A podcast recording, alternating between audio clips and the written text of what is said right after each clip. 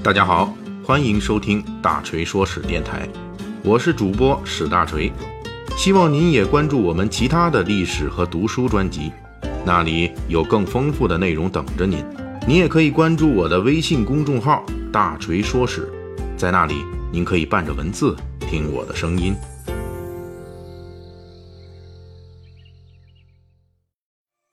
大锤的《水浒传》细节解密系列啊，目前的收听量已经突破百万次了啊！非常感谢各位听友和读者们的一直以来的鼎力支持。那么大锤呢，最近呢开始推出新的一个专辑，就是《三国演义细节解密专辑》。这个与百万收听量的《水浒传》细节解密是一样的。我们在《三国演义》专辑里依旧讲的是古典名著没有来得及说的细节解密。更新的频率一般是一周一次，以后呢，您每周一听三国，每周五咱们讲水浒。大锤与诸位听友和读者们一起在浩如烟海的历史中遨游。呃，欢迎大家去关注我的新的专辑《三国演义细节解密》。大锤今天这个题目啊，就是要来为大家探究一番《三国演义》中。关羽从什么时候开始负责斩貂蝉的？这也是大锤前三回的《三国演义细节解密》给大家附送的一个小彩蛋。这是因为大锤第一章咱说的貂蝉，第二章聊关羽，第三章讨论关羽斩貂蝉。讲完这第三章回，大锤的前三章回《三国演义细节解密》，逻辑上就形成了一个闭环了。讨论之前，大锤必须说一句。关羽斩貂蝉这个剧情，在罗贯中的小说《三国演义》中是没有，但是在流传至今的京剧、越剧等戏剧里都有，也就是著名的斩貂的剧情。注意这个斩貂啊，这可不是穿貂，穿貂那是咱东北兄弟姐妹们的着装。既然不是小说《三国演义》中的情节，那为什么大锤还要专门开一章来讲呢？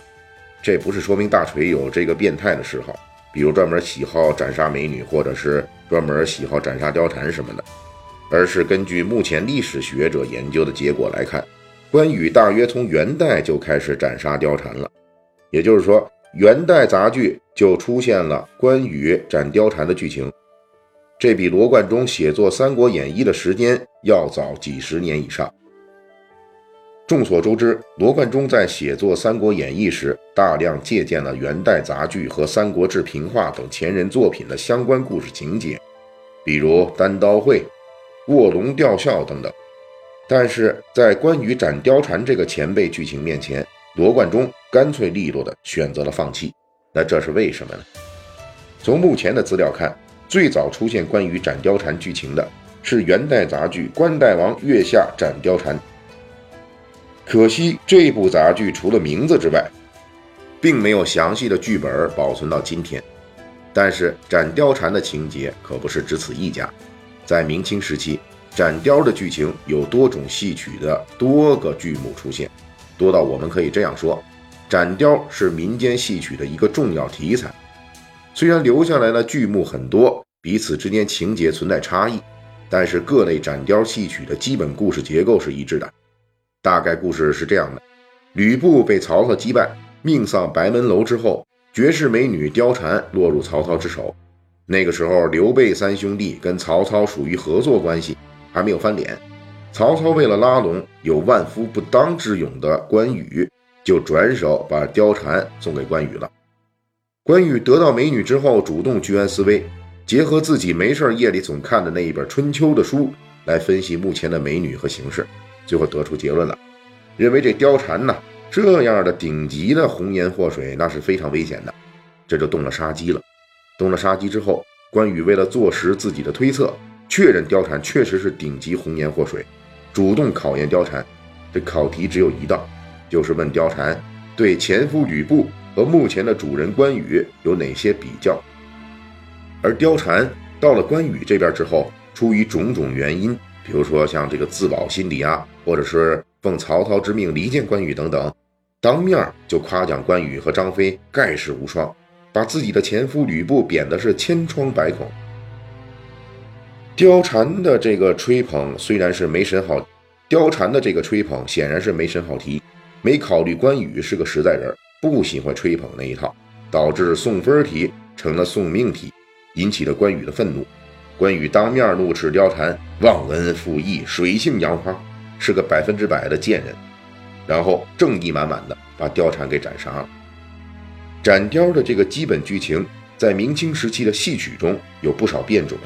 各路戏曲名家充分发挥了自己的主观能动性，给关羽安排了花样繁多的斩杀貂蝉的方式。比如斩貂的最初方式，只是关羽拔出佩剑，一剑捅死貂蝉，就算剧终了。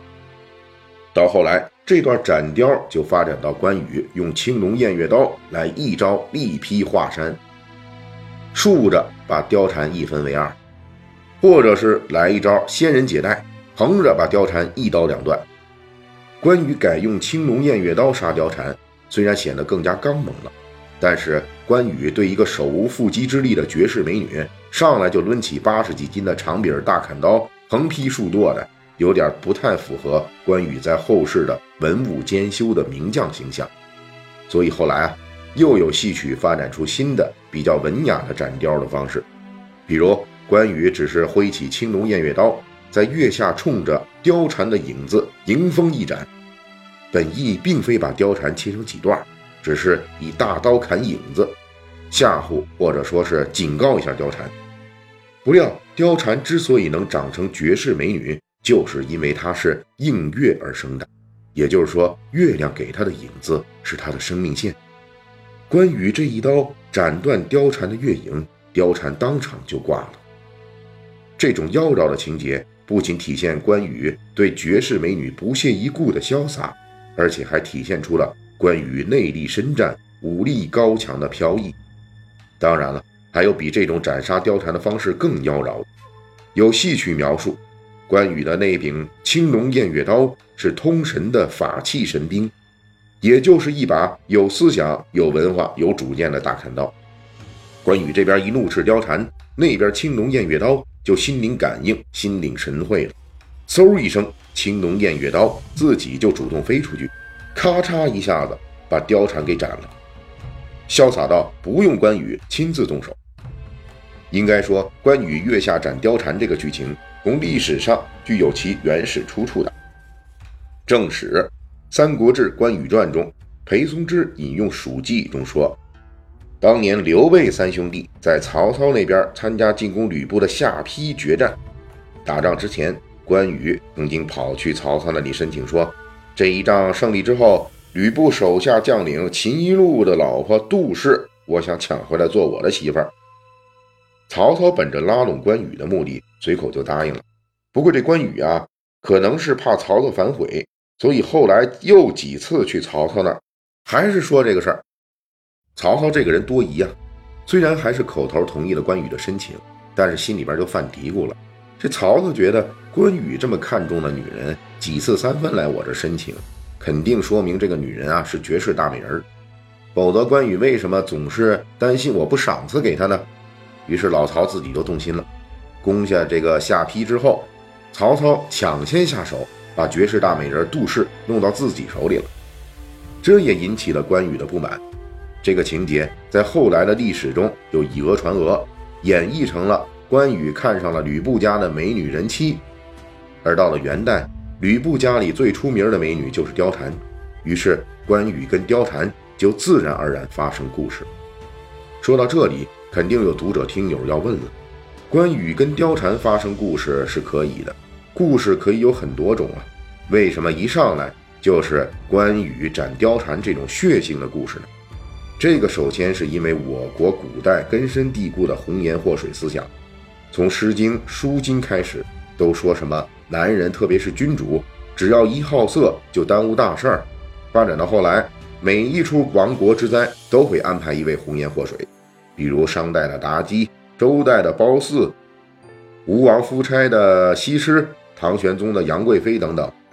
也正是为了让貂蝉符合红颜祸水的认识观念，我们可以看到斩貂的各类曲目都会把貂蝉描述成一个水性杨花、见异思迁的坏女人。因此，关羽一刀砍死貂蝉，才能衬托关羽的伟大。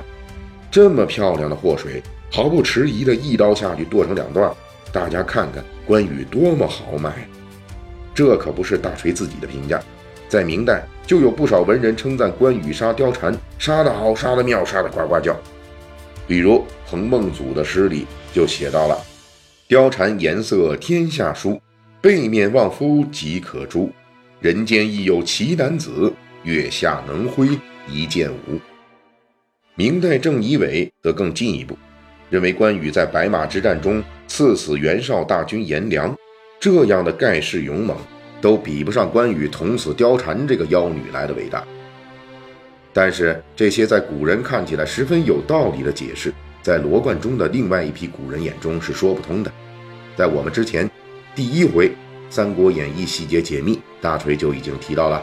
罗贯中为了理顺故事的逻辑顺序，在写作小说《三国演义》时。对貂蝉的人物形象做了极大的调整，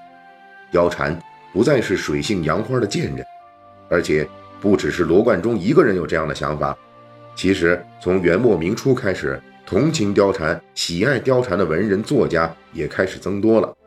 在这种情形下，关羽还像以前那样上去果断一刀砍死貂蝉，就不能说是对关羽形象的正面烘托了。因此。斩雕也出现了另外一路情节变化，那就是弱化关羽杀貂蝉的动机和过程。明清时期就出现了一些另类的斩雕故事，比如有貂蝉解释了自己的行为动机，最终关羽月下释放了貂蝉，貂蝉随后出家了却残生；还有关羽听了貂蝉的解释后不忍杀害貂蝉，但是貂蝉大义凛然，觉得不能自己是祸水，不能祸害人家关羽。于是主动冲向青龙偃月刀，撞刀而死等等。当然还有追求更圆满结局的故事，那就是关公娶了貂蝉，貂蝉日后在成都定居之类。关于斩貂的情节，既然出现了斩杀派和善终派，罗贯中显然不属于斩杀派，而且斩杀派还面临一个问题，那就是一引出这个故事，必然就会牵扯出历史上的真关羽求娶秦一路老婆的事情。那个事情对后世关羽忠义无双的形象是有伤害的，因此罗贯中在小说《三国演义》中淡化貂蝉的结局，略去不提斩貂的情节。也正是因为罗贯中当年放弃了前人的斩貂，我们才会在《三国演义》中既能看到关羽成就武圣的完美，又能欣赏貂蝉追寻大义的美丽。感谢大家的收听和对大锤一如既往的厚爱。如果您手头富裕呢，可以给我打个赏，咱一亿不嫌多，十万不嫌少，好让大锤早日实现人生的小目标。